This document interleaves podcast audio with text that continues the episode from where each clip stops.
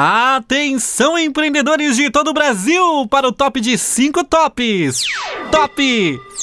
Top! Top! Top! Top! Alcateia Empreendedor apresenta Na Boca do Lobo.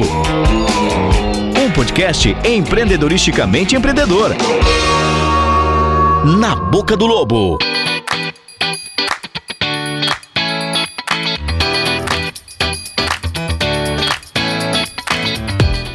Olá para você que chegou até aqui no nosso podcast. Seja bem-vindo, seja bem-vinda. Muito prazer. Nós somos a Alcateia Empreendedora, núcleo de jovens empreendedores de Caçador Santa Catarina, e esse é o Na Boca do Lobo. Vamos apresentar os lobos que estão reunidos em mais esse episódio. Seja muito bem-vindo, Rafael. Opa, muito obrigado. Estamos aí para mais uma. Bora. Eduardo Reiser, tudo bem com você, mano? Opa, com saudade de gravar podcast. Já tô uns três episódios fora, agora tô de volta. Imperdoável. A gente ainda vai decidir se você vai retornar ou não para esse podcast. com vocês, o cara do marketing, Alexandre Whitman. Oi!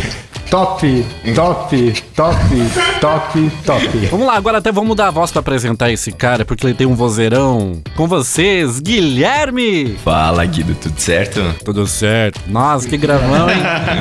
Nosso querido e estimado coordenador do núcleo, Taylor Maciel. Fala, galera, tudo certo? Tamo aí de novo. Muito bem, Taylor. Estamos aqui reunidos hoje para bater mais um papo de empreendedorismo, moda, e-commerce, empreendedorismo familiar, um monte de coisa legal que eu tenho certeza que você vai gostar, meu querido ouvinte. Então, bora apresentar o nosso convidado de hoje. Ele é formado em Engenharia Mecânica pela Universidade Federal do Paraná. Ele cursou MBA em Gestão Estratégica de Empresas pelo Instituto Superior de Administração e Economia FGV. Realizou intercâmbio em Engenharia na Alemanha pela Universidade Técnica de Munique. Participou do Programa de Desenvolvimento de Dirigentes Fundação Dom Cabral. Atualmente, ele é diretor de operações da empresa Daniela Tombini, onde atua diretamente no desenvolvimento do planejamento estratégico, orçamento econômico financeiro, bem como na implantação de novos projetos de negócios e expansão. E por último e não menos importante, ele também já fez parte desse núcleo, foi um dos pioneiros aqui da Alcateia Empreendedora. Com vocês, Eduardo Tombini! Fala, fala aí, Guido. Fala aí, Alcateia. Obrigado aí pelo convite. Fico muito feliz em nome do Taylor. Já, já fui parte dessa Alcateia, sei a alegria de estar aí, é, sempre buscando inovação, buscando empreendedorismo. Nossa cidade precisa muito, a gente vive distante dos grandes centros e a gente sobrevive com isso, criando novas ideias, criando, se unindo, networking. E é e para isso que vocês estão aí. Então, muito obrigado aí. Nós que agradecemos pela tua presença. Isso aí, então vamos começar o nosso bate-papo. Eduardo, você que já fez parte da Alcateia Empreendedora, queria saber aí como é que foi essa experiência, em que época que isso foi mais ou menos? Foi bem no início da, da Alcateia, até, nem era Alcateia, era SIC Jovem. A gente, como diz muito disruptivo, a gente criou um nome para SIC Jovem. Até no, no, nas reuniões, era o único grupo que tinha nome, era Alcateia. O pessoal já olhava, Alcateia chegando aí. E era bastante gente, a gente no começo a gente tava muito animado, animado, isso aqui não tá faltando organização. E aí a gente começou a é, fazer planejamento, se organizar. A gente trouxe palestras, a gente trouxe o Gustavo Cerbasi, Thiago Concer, uma galera aí, para trazer conhecimento para a região, assim. Fazer as visitas nas, nas, empresas, trocar ideias que a gente tá fazendo hoje. Na real, uma infinidade de opções. é um cardápio de opções. Né? E eu fiquei em torno uns quatro anos, fui coordenador, tive essa oportunidade para mim desenvolver, de falar em público, é, conviver com pessoas de diversas empresas e do estado inteiro também. Foi excelente. Só tenho a agradecer aí a Cateia. Obrigado de novo por estar aqui. um dos grandes orgulhos caçadorenses que é a Daniela Tombini, né? Que representa caçador de uma forma muito positiva, leva o nome da nossa cidade para o mundo afora. Então conta pra gente, como é que foi o início dessa história? Como é que começou a Daniela Tombini? História é, é muito louca, se for ver desde, desde o início aí. A gente olha agora como tá, mas é, é um flashback voltar aí, teve muitos perrengues, né? Contar um pouco da, da história. A gente, então, no- em 1993, a Daniela, a minha mãe, ela recebeu um, um presente de um amigo, um chinelo, e na época a gente precisava de fazer inovar. Então ela viu a paixão que ela tinha, que era a confecção, a moda, e viu aquele presente, bom, um chinelo, posso fazer algo aqui em Caçador. Então a, a gente iniciou numa sala muito pequena. Na, na verdade, até a primeira mesa de corte era uma, era uma mesa de sinuca.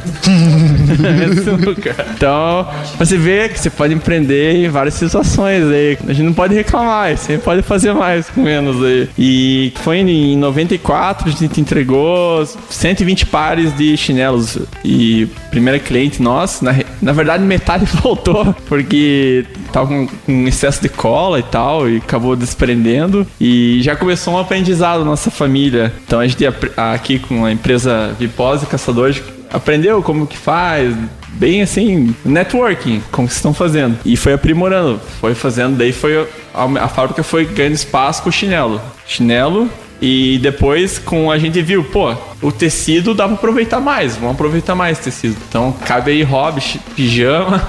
Foi, foi nascendo mais coisas aí. A a gente lançou o primeiro catálogo em 2000. Fotos impressas e coladas.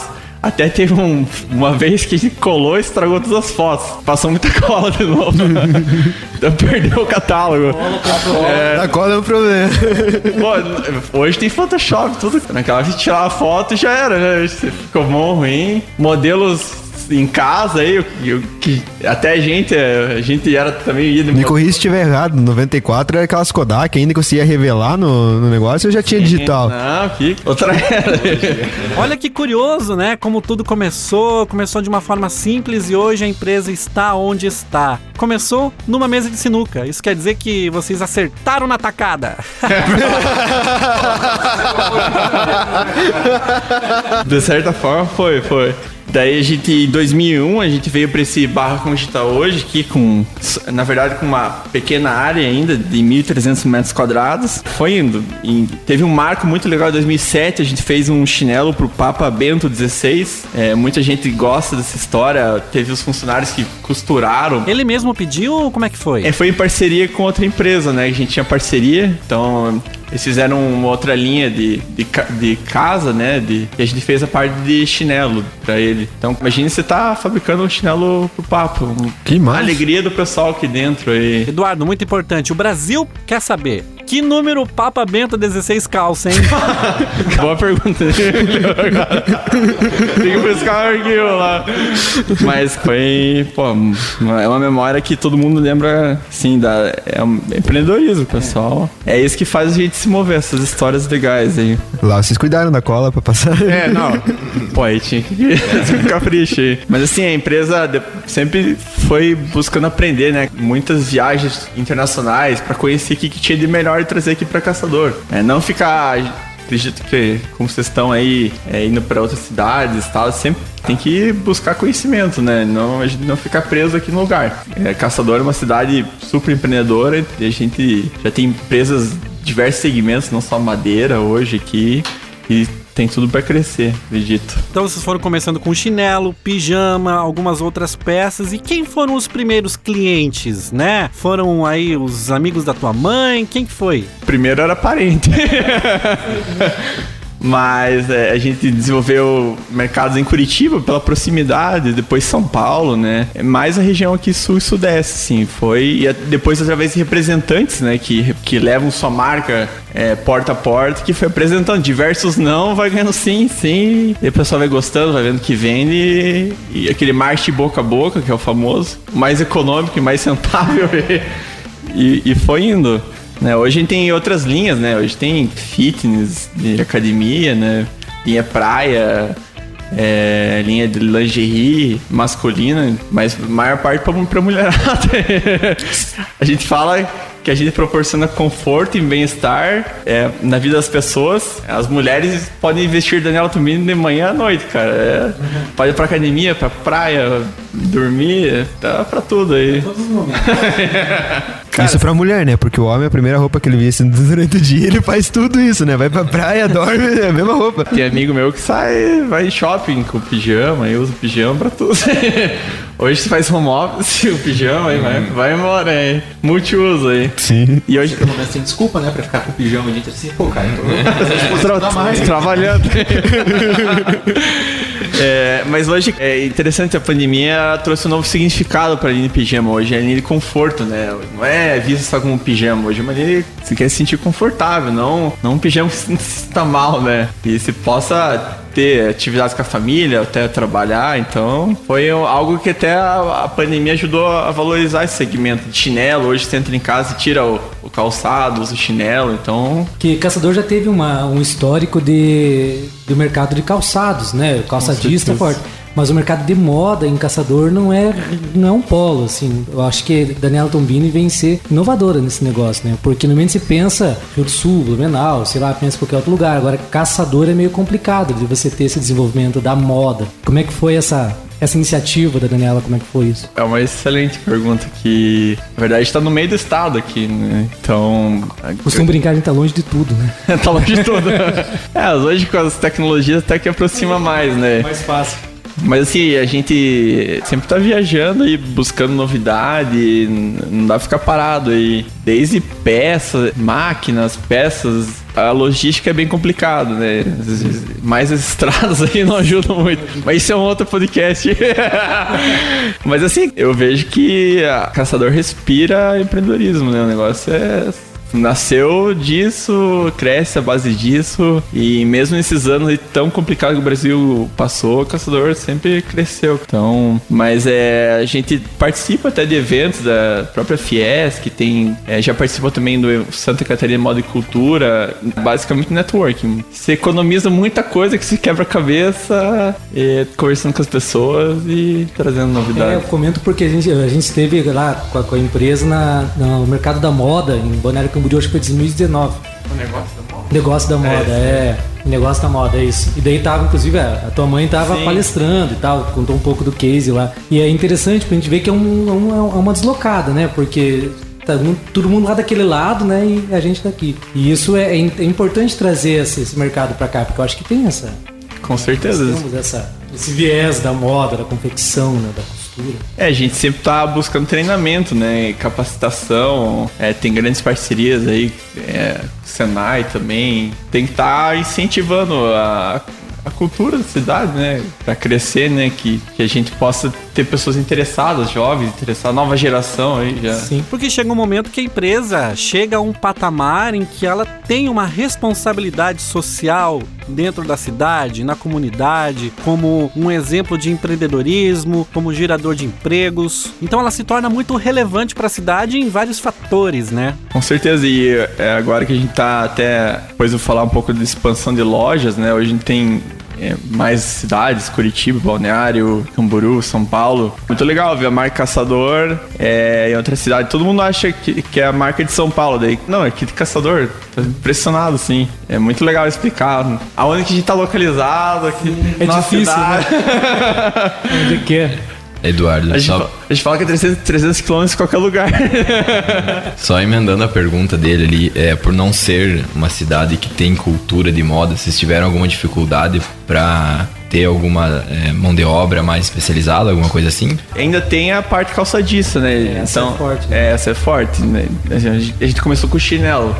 E depois a gente foi costura do chinelo para confecção, ela muda razoável, assim, mas já é o início. Você vai. Começou ali, vai embora. Aí é treinamento. Na real não tem segredo, é mão- é na massa e, e é isso aí. Não tem muita receita diferente.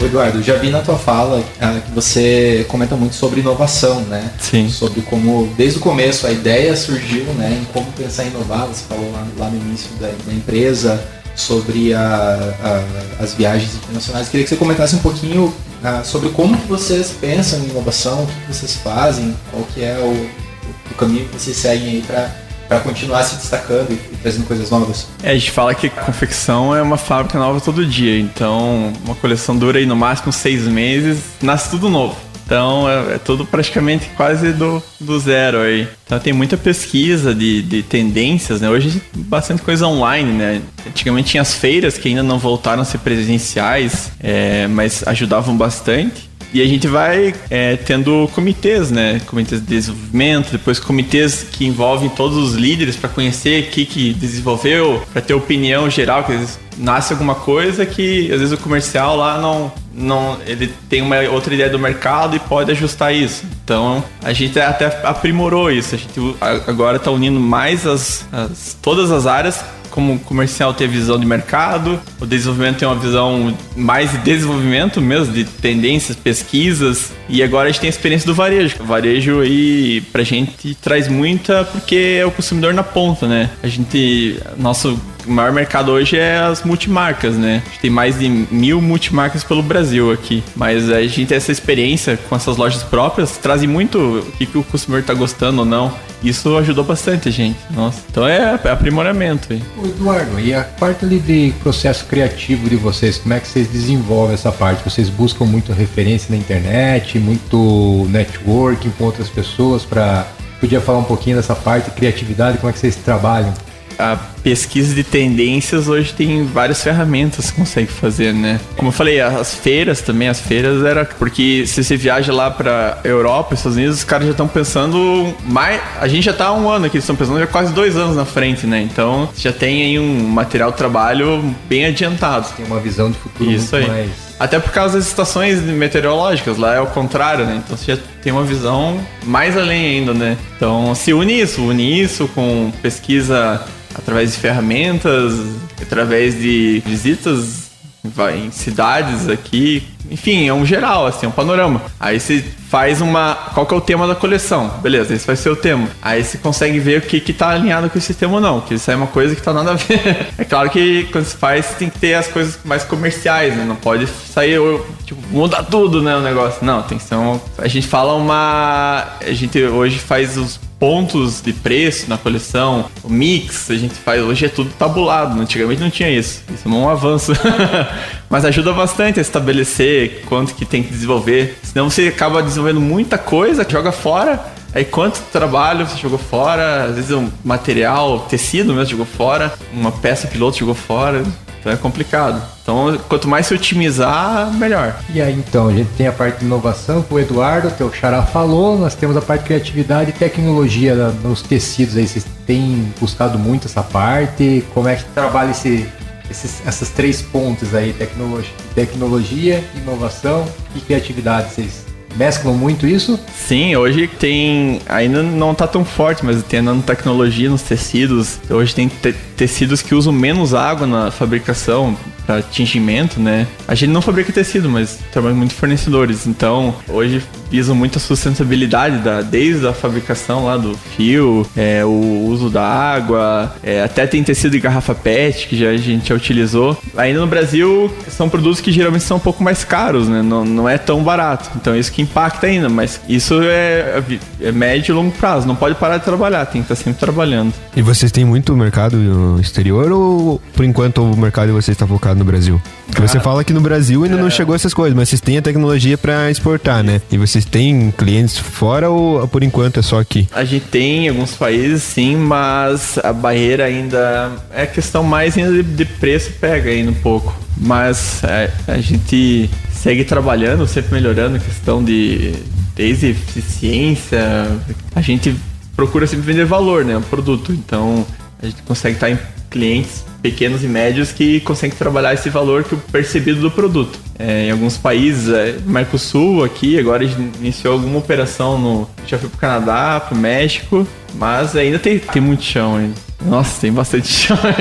ainda é bem pequeno, a gente quer crescer. É, como são muitas coisas, a gente tem. Tudo é gente, né? Você fala expansão aqui, varejo, são muitas pessoas envolvidas. Então demanda é, foco, treinamento, não dá para dispersar muito ah, os projetos, senão você se perde aí. Como uma empresa, você tem que ter orçamento, tem que ter planejamento, tem que cumprir, então tem que tudo tem que ser alinhado aí com o planejamento estratégico. Aí. Eu ia até comentar do planejamento estratégico, a gente em 2013, a gente viu essa necessidade assim, pô, a gente tá aí, tava crescendo, crescendo, mas aí, o que vai ser daqui cinco anos? Só, só produção aí não vai resolver. E até a gente fez a, parceria, a parceria com a Fundação Dom Cabral e a, também com a Fundação Fritz Miller, que a gente desenvolveu o planejamento estratégico para cinco anos. Aí a gente teve uma visão mais longa. O que a gente pode fazer nesses cinco anos? Muita coisa a gente fez.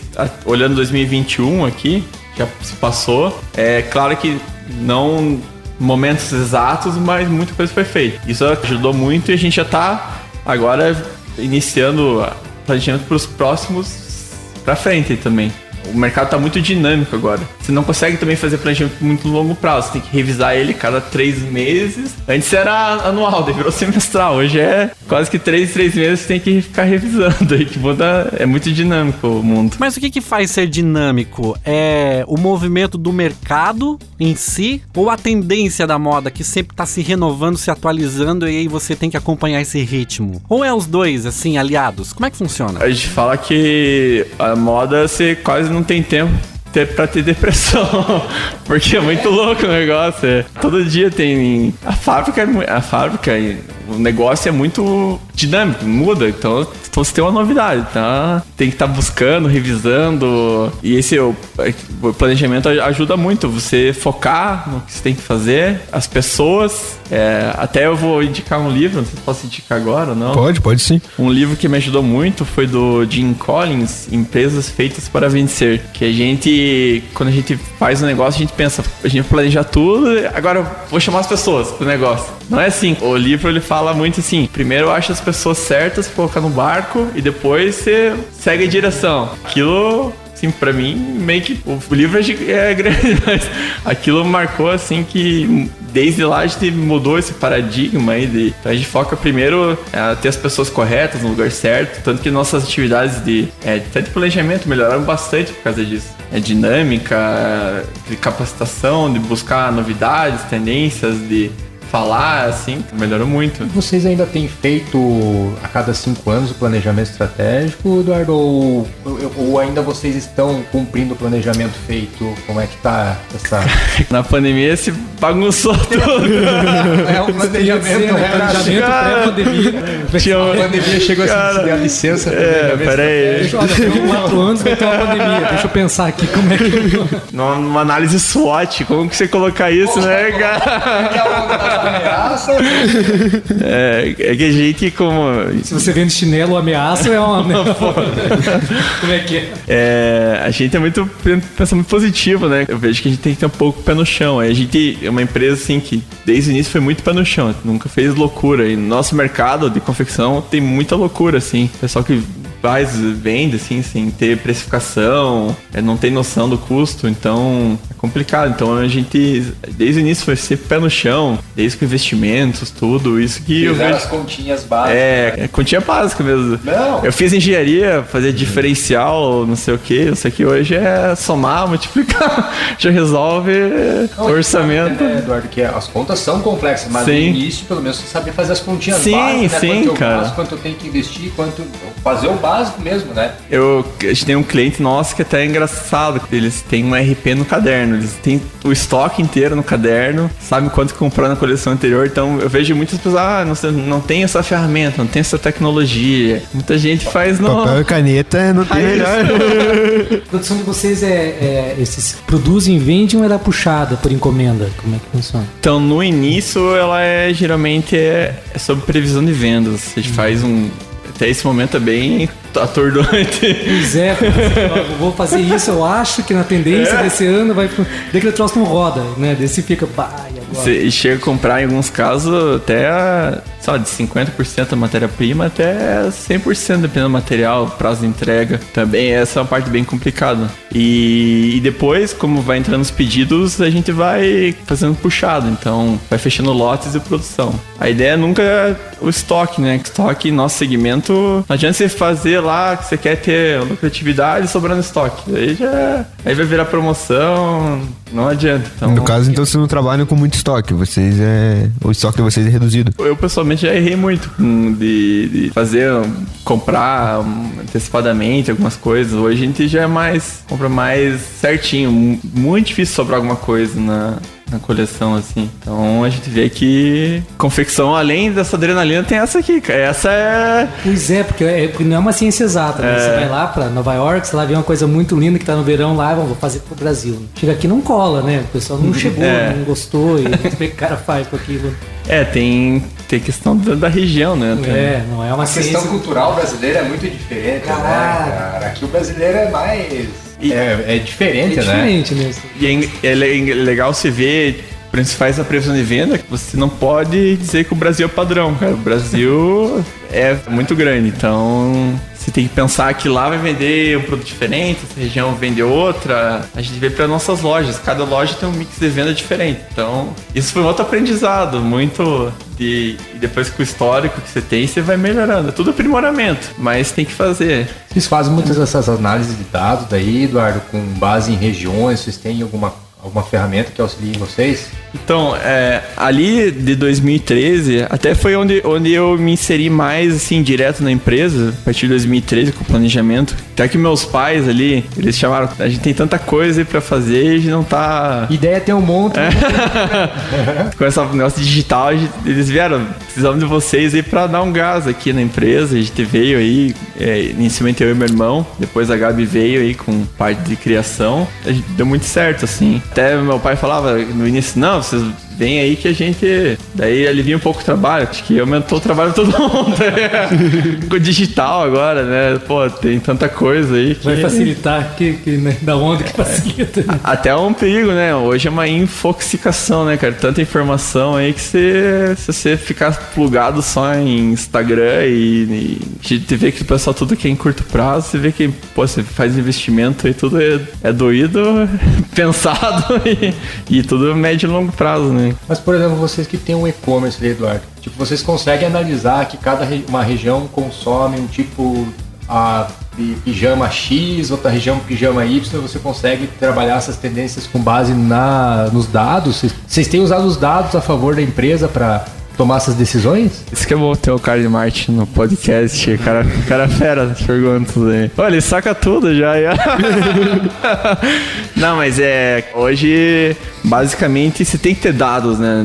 Quanto mais dados você tiver, men- menor a chance de errar. Você vai errar, óbvio. Porque tudo perfeitinho não vai dar. Mas assim, você consegue ver já, planejar a coleção baseado ou reposição de estoque, algum produto que é mais clássico, pensar é, chinelo hoje em dia, que é um produto que já virou clássico, digamos, né? Tem modelos que a gente tem já há mais de 20 anos quase na produção. Então a gente tem que ter planejamento de estoque na frente. é, tudo isso com ajuda hoje de, de até CRM, CRM, a gente tá implantando e tal. Acho que você consegue segmentar mais, não ser tão tiro de canhão.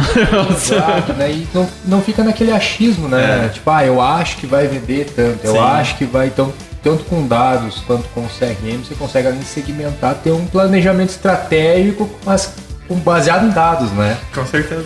É, quanto mais dados, é, sempre falo, né? Quem, quem não mede, não é, não gerencia, né? não mede, não É- É gerencia. isso aí.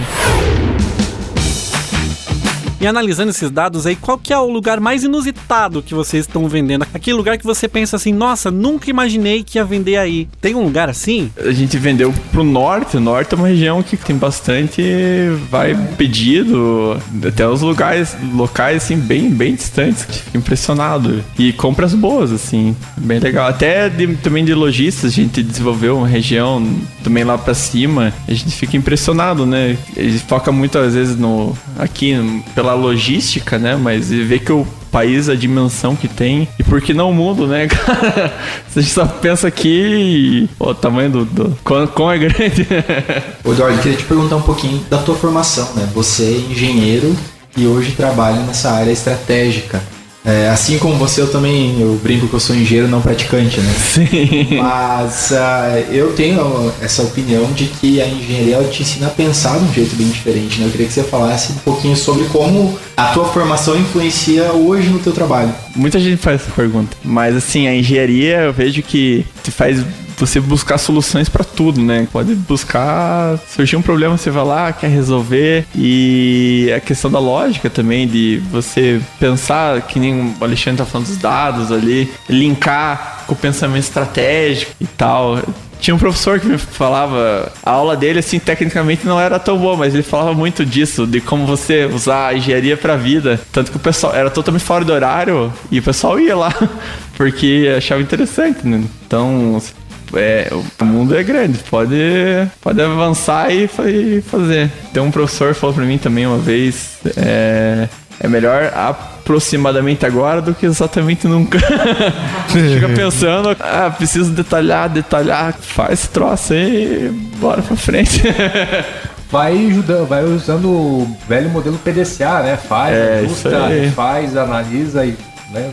precisa ficar, às vezes, Sim, eu falo por erro, erro próprio também. Eu, de, no começo, era tentar fazer as coisas muito certinho. A gente entende na, na faculdade de engenharia, sempre é muito focado em. é, a gente não vê essas, esses temas, falo soft skills, né? Inteligência emocional, isso te ajuda muito. Então, hoje a formação é uma coisa, você sai com o diploma e a lógica, você tem que buscar é, inteligência emocional hoje.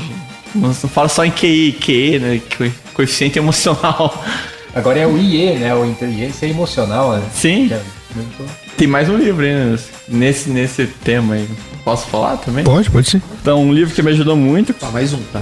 Tá, é, Mentira, esse é o né? final. Até eu, eu olhava o tema, a, a capa dele, que não é meio estranho esse tema, mas é a coragem de ser imperfeito, de, é Bene Brown. Ela fala da vulnerabilidade, de você, você pensa hoje que você tem que ser durão, essas coisas, guardar tudo pra si, você é o líder fera e tal, mas você tem que desenvolver confiança com as pessoas. É, você tá, você vulnerável. Não, não quer dizer que você vai ficar lamentando a vida pra uma pessoa, não tem nada a ver disso. Você ter uma relação verdadeira de é, confiança, pedir opiniões, falar o que você está sentindo, isso, principalmente nesse ano, me ajudou muito, assim, pessoalmente. Eu falei um livro pessoal e um de mais em empresa.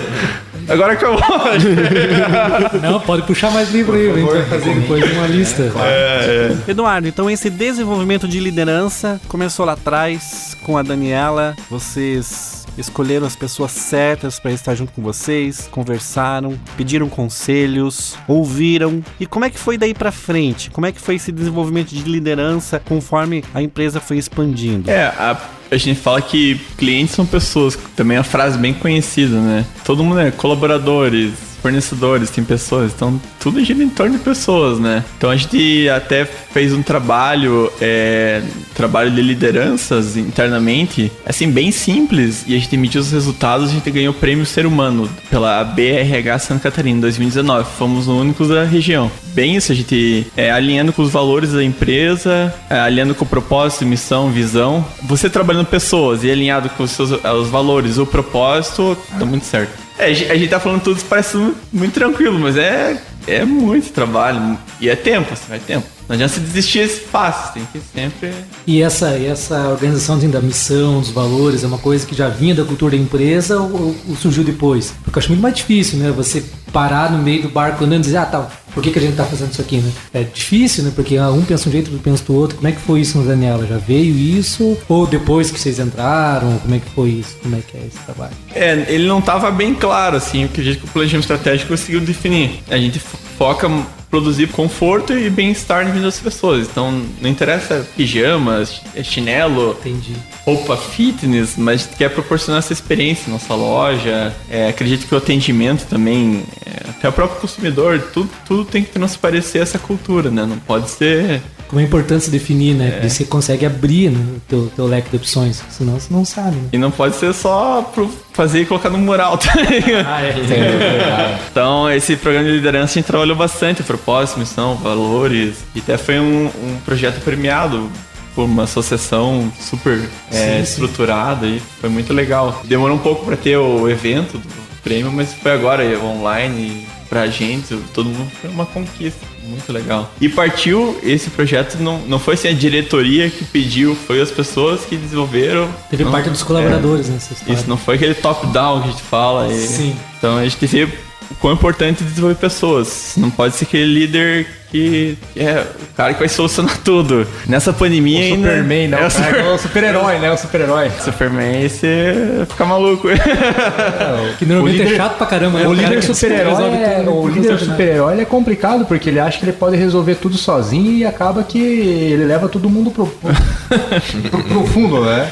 É, até depois eu comentar ali do- desse momento da pandemia, como quão foi importante isso aí de das pessoas estarem juntas nesse momento aí e bem posicionadas, alinhadas, isso aí ajuda bastante. E esse processo de liderança, assim, é, a empresa começou com, com, seu pai e com sua mãe, certo? E daí vocês eram jovens, acredito, né? Porque já faz um tempo, e vocês viram toda a empresa crescer. E todo empreendedor, ele tem um carinho pelo seu negócio, certo? Eu acredito que seus pais também têm isso. É, agora vocês estão num processo de transição, não sei se faz tempo ou que vocês estão é, começaram a trabalhar na empresa e Sim. ter as posições de liderança. É, seus pais, eles são a favor da- das ideias de vocês, do posicionamento de vocês? Como que é esse- essa troca de liderança, essa troca de, de empreendedores que tomam a frente, né? Porque acredito hoje seu- seu- seus pais, eles são mais na, na- mais de boas, como diz assim, mas claro, tem- eles têm o carinho pela empresa, continuam zelando por ela. E vocês estão mais à frente trabalhando. É, como que foi essa transição, assim? Liga as câmeras lá, porque a Daniela vai ficar sabendo. Mas é. Como eu falei, a gente entrou e acabou que surgiu mais demandas ainda. E, e a gente vê que são gerações diferentes, né? Então é uma geração, principalmente deles, que tudo era muito difícil. Hoje tem mundo digital aí, nossa, quanta coisa nasceu. Antigamente era. Então eles valorizam muito, ó. Você tem uma ideia, você pensou nela, você analisou, você conversou com as pessoas sobre ela, você fez um orçamento sobre ela. E tem meu pai ainda que é engenheiro, então tem mais esse lado ainda. Então hoje a gente, a gente não sai assim na louca fazendo as coisas. Alinha bem com eles pra tomar decisão. Eles sabem, é, como empreendedores, que faz uma coisa, investe, hoje uma empresa não é tão, uma empresa não tão grande, aquilo pode causar um impacto grande na, na empresa, orçamento, por exemplo, planejamento. Então hoje tem que ser tudo bem pensado, é bem estruturado, planejado, é conversar com as pessoas, eles sempre falam, converse com as pessoas, conversar com as pessoas, alinhou, é isso aí, beleza, mundo, vambora. Conversou? E tem, e tem o feeling empreendedor. Todo mundo discorda, que ter aquele feeling. É isso. Coisa. Não dá pra descartar. é, Você fica entre o meio de campo. Mas isso que você falou, eu acho muito interessante. Você conversar com as pessoas, né? Antes de você colocar a sua ideia, que as pessoas que vão executar, é, principalmente, né? Porque daí você conversando, ah, eu tenho essa ideia, vamos executar dessa forma, você consegue achar soluções para futuros problemas, futuras coisas que. Então é bem interessante essa ideia do seu pai. Conversou? Tá- Alinhou? Fala também, cara, foi erro, erro próprio, assim, de como iniciei de querer ali, fi- tive experiências fora. Aqui a cultura caçadora é um pouco mais próxima, tem uma proximidade, você tem que ter uma proximidade com as, com as pessoas ainda maior, assim, eu sinto. Isso é muito bom, assim, é, mas eu tive que me adaptar. É um processo que eu- até eu indiquei esse livro ali que me ajudou bastante. É, são os erros, né, de acertos aí. Perrengues tem bastante aí. Falou que em 2013 você e o André, né, teu irmão, entraram na empresa. Você sente que mudou muito de lá pra cá? Que, que, que vocês trouxeram de visão nova pra empresa? É, a gente sempre tenta tentar descentralizar assim, né, as decisões, que as pessoas consigam ter tomar as decisões, tudo. E eu acredito que os projetos, a- desde a implantação de um RP centralizado, que ajudou muito, muito a gente, assim, até na estruturação das lojas, é, digitalização, marketing. Pro industrial não é fácil investir em, investir em marketing. Você compra uma máquina, ela tá lá. Beleza, você vai investir em marketing. Sumiu o dinheiro. E aí, vai dar retorno ou não? Hoje você consegue medir, né? Tem mídias offline que você não consegue também medir, né? Então, então é esses paradigmas, a gente foi, assim, você vai mostrando que vai dar, dando resultado. Você vai aos poucos, aos poucos, daqui a pouco eles vão acreditando e vão apostando. Daqui a pouco estão apostando mais que você. Aí você tem que puxar a rédea deles. Já tá nesse nível, sabe? Senão- Meu pai, ele tem muito essa visão. Às vezes eu, pô, pera aí, vamos. Às vezes inverte os papéis, né? As gerações se animam demais. Isso aqui. Seguindo aquele linha do tempo, a gente é, desenvolveu essa lo- nesse planejamento a loja consciente caçador, a gente queria expandir no varejo e deu muito certo. Daí a gente começou com o e-commerce, que era uma maneira da gente abranger assim mais regiões. Em 2017 era um projeto que investiu muito assim, marketing, plataforma. Você pensa que e-commerce não tem nada, mas é, é muita coisa. Depois da, da, da, da pandemia que ele realmente foi, foi pra cima, assim. Então foi- não foi um projeto, ah, deu a pandemia, preciso do e-commerce. Não, isso já tava planejado lá. A gente já tava muito bem estruturado antes pra, pra acontecer. E quando que vocês começaram com e-commerce? É, Foi em 2017, daí a gente montou uma filial, a gente tem uma filial em Florianópolis, que é um escritório, então o pessoal trabalha muito com parte de. Tem esses termos muito gourmet, eu não sou, não sou muito fã, mas é front. é, front gerenciam os produtos, a quantidade de investimento em marketing, tem agências parceiras, tudo isso com base no orçamento, DRE, tudo. E nasceu aí. A gente, na época, tinha bastante estoque também, era um dos motivos, né? E, e foi indo. Deu, deu bastante certo. assim. Foi um projeto que, se investir dois anos assim, a gente não pode desistir muito fácil.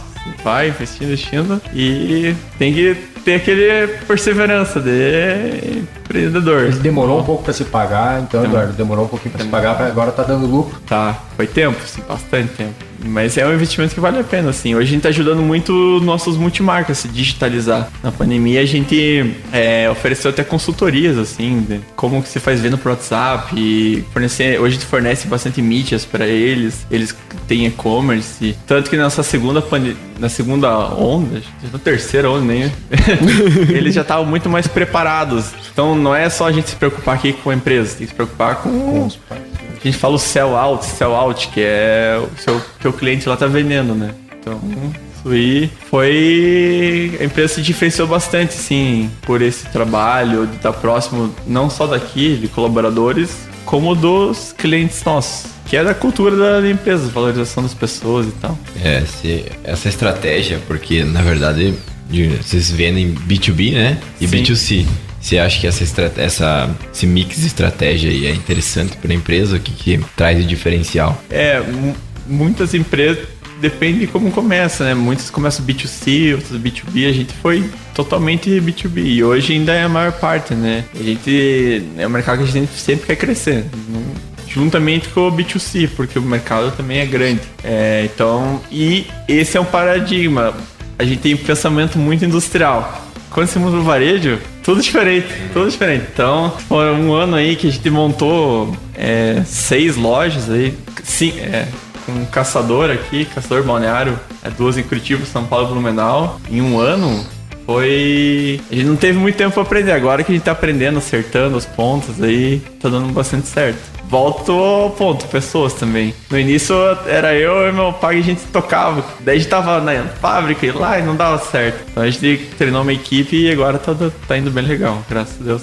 Graças ao trabalho de todo mundo aí, tá? Eu ia comentar que vocês são corajosos, né? Porque a indústria já era meio que o campo de vocês, né? É. Daí o e-commerce já é outra coisa, né?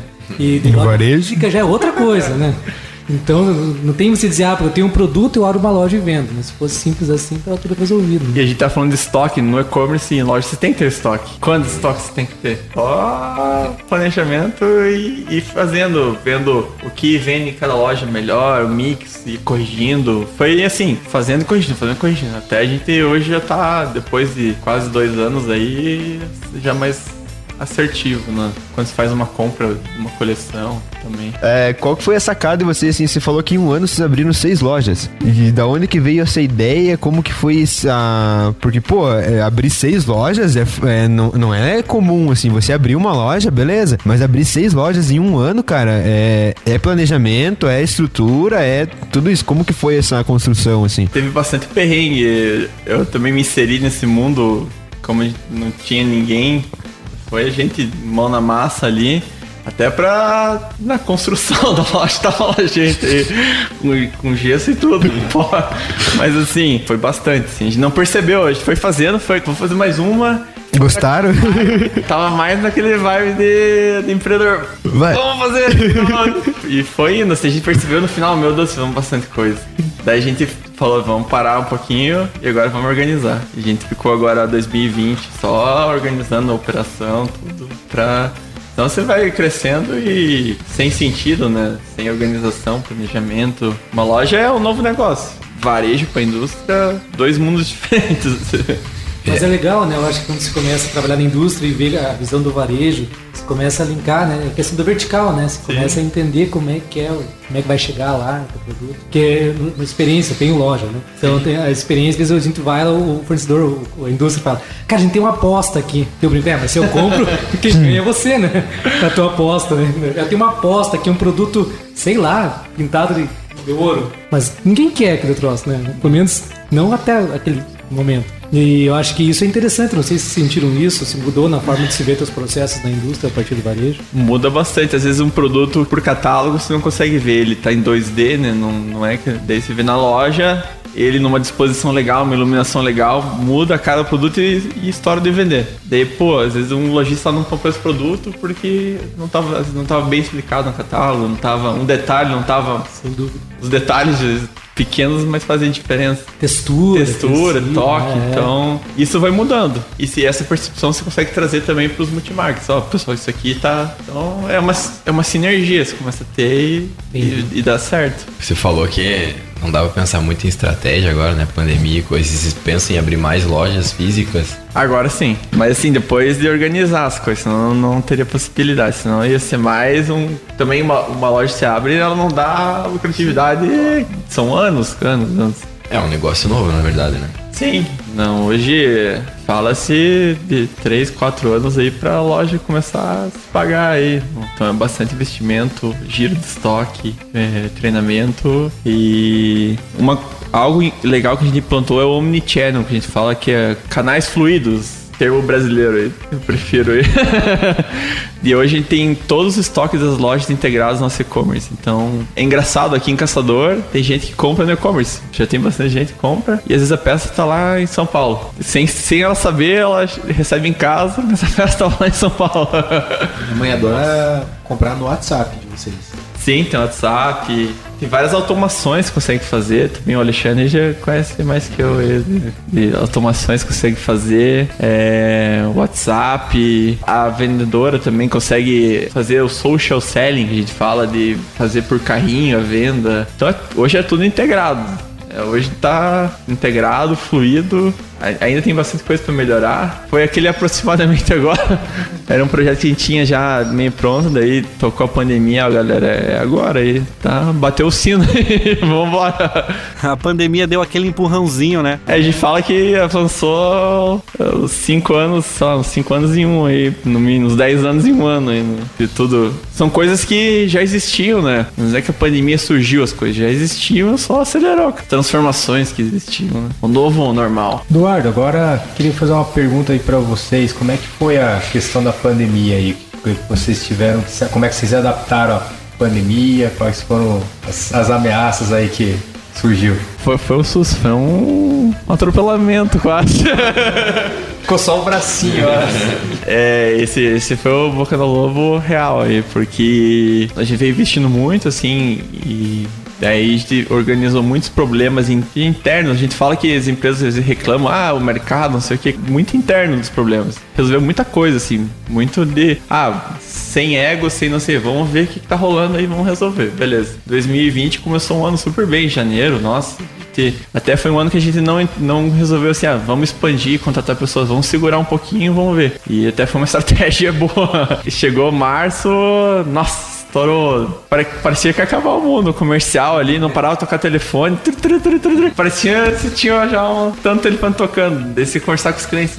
Ó, não cancele os pedidos. Ó, é uma pandemia, o pessoal vai ficar em casa. Vai comprar pijama e chinelo. Acreditem. Muita gente acreditou. Muita gente acreditou, mas teve gente que a gente concordou, cancelou, porque ajudar também. É, foi uma época que você viu quem são os parceiros reais. Muita gente veio outras empresas meio que fugiram da raia aí e teve bastante prorrogação de títulos. Então você vê, a Avalanche até de- tem cancelamento, tem de pedidos. Aí você cheio de compra só pagar. Aí você entrava na, na empresa, você vê, você olhava para as pessoas trabalhando, que elas não sabem o que, que ia acontecer. E aí eu me lembro que era notícia todo dia, não sei o que, não sei o que. Aí tua mente, não, vamos pensar uma coisa por vez. Se você pensar, todas as notícias vai ser ficar maluco. E foi assim, a gente até deu uma semana de férias, a gente. Nessa semana eu e eu e o setor de compras trabalhou muitos fornecedores, todo mundo se ajustou, passou tranquilo. Tranquilo depois, né? Porque foi só pancada na cabeça.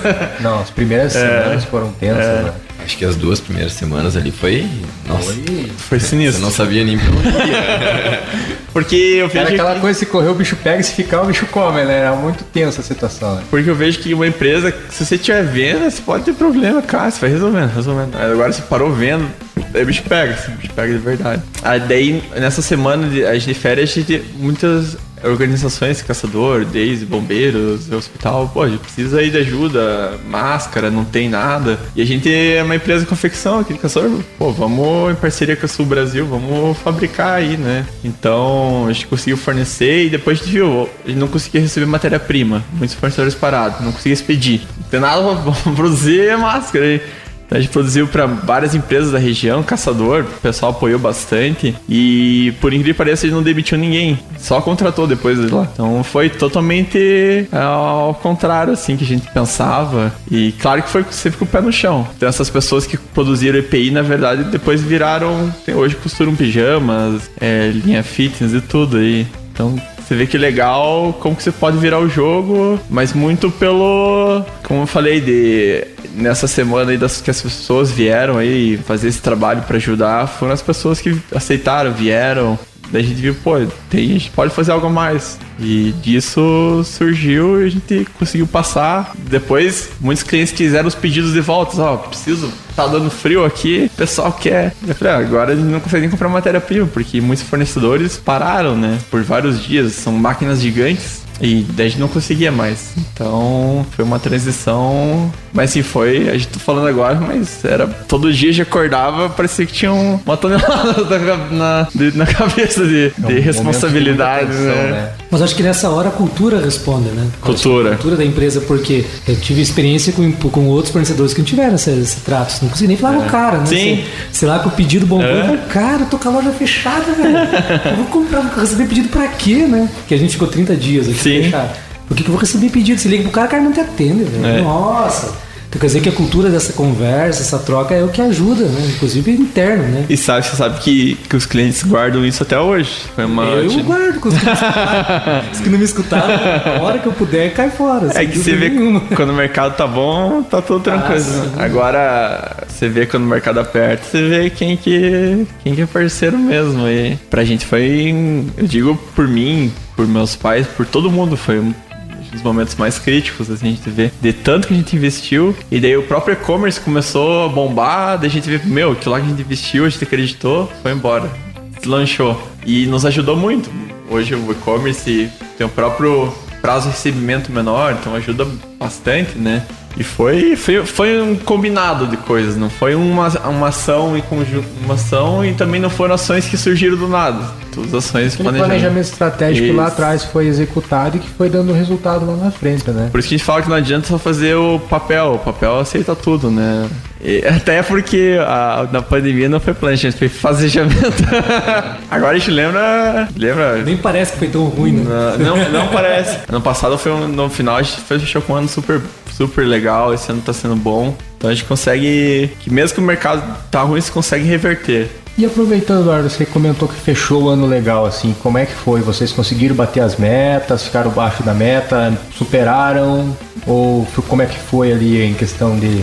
É, a gente conseguiu, conseguiu atingir as metas. Em 2020? 2020. Mas assim, é, a gente teve muito, nosso segmento teve muito impacto de crescimento de preços, fios, teve Os insumos, né? é, materiais aumentaram demais, então a- o outro lado acaba pesando bastante. Mas enfim, a gente, diante de todo esse cenário, foi um, foi um ano excelente. Não tenho que. Depois de tudo que passou.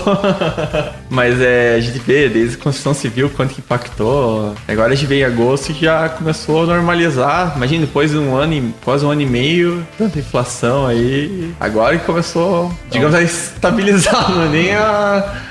Esse foi o na boca do lobo, foi no, na boca do lobo e do tubarão ao mesmo tempo, foi quase. Legal, Eduardo. A Daniela Tombini com certeza é inspiração para muitos empreendedores pelo seu modelo de negócio, pelo case de sucesso. É, eu acho isso muito legal porque o objetivo desse podcast realmente é trazer uma luz para o empreendedor aí do outro lado que está nos ouvindo e que não precisa começar errando, né? A gente fala que num processo aí a gente vai tropeçar, vai errar para depois acertar, mas também não quer dizer que isso é uma regra, né? Se a gente puder começar certo certo, então por que não, né? E se a pessoa se espelha em alguém, num exemplo de sucesso de uma empresa, então é legal que ela absorva isso pra ela já para começar dando os passos certos. Vai errar? Vai, mas pelo menos já tá recebendo um conselho certo, né?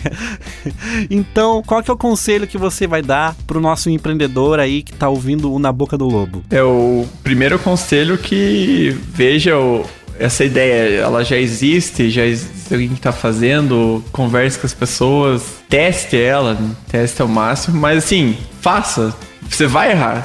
Se você está pensando que você não vai errar, você vai errar. Tem certeza, mas aprenda com os erros. Você acha que a Daniela não levou uns tombini lá no passado? o cara é muito bom, trocadilho, né? Foram, foram vários tombos aí que a gente foi aprendendo. É muita leitura, leitura ajuda bastante. A ansiedade, eu vejo que muito tá tendo muito conteúdo e o pessoal vendo a ideia que tudo muito rápido. Eu não vejo, eu tô tentando, o que, que eu tô fazendo errado? Porque o pessoal tudo rápido, a gente é tudo pensado, trabalhado. então, controle a ansiedade e o empreendedor acaba sonhando. A gente próprio convívio familiar de, cara, de 24 horas tá pensando aí no negócio. Você vai tirar férias e traço. Você tá pensando, tá resolvendo coisa lá. Então, Nossa, planejamento. Né? É. tá tirando férias e olhando aquela coleção ali. Agora que eu tô descansando, eu consegui planejar direito. É, mas nessas, nesses períodos você consegue esvaziar a mente. Pratique muitos exercícios físicos, isso me ajudou bastante. E voltei a fazer esse ano. É, a mente funciona totalmente diferente. Parece chato, ainda mais tá frio agora. Mas é muda muito o mindset. É. muda muito, né? Sim. Exercício físico. Né? Importante você sair um pouco da rotina, né? Parece, ah, vou lá tomar, tomar um café com outra pessoa, mas tá fugindo, esvazia a mente e consegue pensar em alternativas. Mas sim, não dá para desistir, tem que ir pra frente. Buscar parceiros, parceiros vejo que se quer fazer tudo sozinho, já, já larga bom, porque dificilmente vai estar sozinho. então, busque parceiros, o próprio Alcatel aí, um tanto networking, e ver o que a gente está fazendo hoje, quanto conhecimento eu aprendi com vocês, posso ter um passado para vocês. É muito legal isso aí. Então, Eduardo, agradecemos pela sua presença, por ter aceitado o convite de participar desse nosso podcast, de ter feito uma bela mesa ali para nós, é, proporcionado um comes e bebes aí muito show. Primeiro podcast que foi realizado assim, dessa forma. Agora vai ter que ser todo o podcast. Padrão, padrão. tá elevando o nível, tá elevando o nível. É, agradecemos então a disponibilizar o local pra gente tá, tá vindo até aqui, a empresa. É, deixo já gravado aqui no podcast que a gente quer fazer uma visita técnica técnica na Daniela assim quando for possível, tá? Somos gratos pela sua disponibilidade e por todo o conhecimento que você passou pra gente. Eu que agradeço a oportunidade. Bom falar aí pra, pro núcleo aí, tenho carinho aí por já fui parte, coordena, coordenador, conheci muita gente no estado aí dos núcleos jovens. Hoje vou para algumas cidades, conheço gente até hoje aí, falo por Facebook, telefone. É um é algo, algo que vai pra vida, assim, não, não é um não é algo que se vai some. Então, muito legal pra vocês aí. O podcast já ouvi alguns aí, toda viagem eu salvo um. E parabéns, o podcast foi muito legal. Então, parabéns aí. Você comentou ali que vocês têm o e-commerce do Daniel Tombini e o WhatsApp. Por gentileza, é, abra pra nós ali ah, os meios de comunicação com a Daniel Tombini, se os nossos ouvintes quiserem fazer algum. É, comunicar com vocês, fazer compra, fazer. Onde que eles podem encontrar vocês? É, hoje o principal é o site, né? danielatomini.com.br. Já tem o pessoal atendendo lá, fica mensagem. É, hoje é bem tudo centralizado. A gente está até centralizando os atendimentos para evitar é, alguma comunicação. Então, da, www.danielatomini.com.br tá, tá lá, já tá. Agora estamos com a coleção de inverno. Daqui a alguns meses aí vem verão já. Estamos no frio. é, o WhatsApp, você, você sabe? Decor? Tem aqui o é, do nosso e-commerce, é 49 9940 2625. Cada loja tem seu WhatsApp também, de outras cidades. Tem na nossa página o WhatsApp de cada loja. Você clica lá, você fala com cada uma atendentes. Então, são vários canais aí. Muito bem, então fica ligado nas nossas redes sociais para ficar por dentro de todas as novidades. Assim a gente encerra esta segunda temporada do Na Boca do Lobo, prometendo a terceira temporada que já está em produção, quadros novos, entrevistados bem legais e claro, sempre batendo um papo aí bem descontraído sobre assuntos relevantes do mundo do empreendedorismo. A gente espera você, então segue a Alcateia Empreendedora no Instagram, arroba Alcateia Empreendedora. Pode seguir a SIC também, que é a Associação Empresarial de Caçador, arroba SIC Cacador. E lá você vai ficar por dentro das próximas edições do Na Boca do Lobo, a terceira temporada que tá chegando por aí, tá bom, gente? Vamos fazer aquele agradecimento especial também para os nossos patrocinadores, a galera que acredita na força do empreendedorismo, do associativismo. Vamos agradecer eles. Olha ela aqui, Daniela Tombini, também Digimax, Frameporte, Aibu, Quorum, Seleme Materiais de Construção, Cicobi Caçador, Sincave, Sul Brasil, Terfens, Transrodace e Unicesumar. Valeu, galera, muito obrigado! E a gente te espera na terceira temporada do Na Boca do Lobo! Na Boca do Lobo. Uma produção do Núcleo de Jovens Empreendedores de Caçador Santa Catarina.